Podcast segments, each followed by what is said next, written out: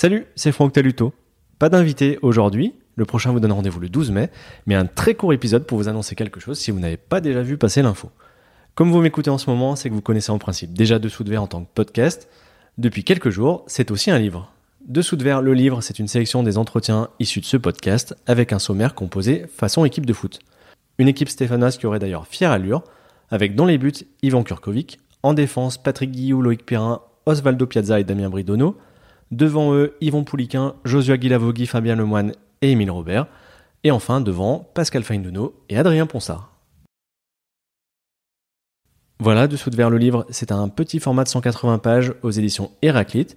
Il coûte 19 euros et vous pouvez le commander auprès de l'éditeur, chez votre libraire et en ligne évidemment. Les fêtes des pères et des mères arrivent, alors n'hésitez pas, je dis ça, je dis rien. Comme je l'ai écrit à l'intérieur, je tiens encore une fois à vous remercier de votre soutien à Dessous de Verre. Je vous en suis vraiment très reconnaissant.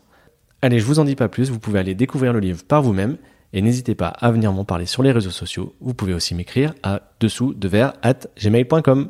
À bientôt!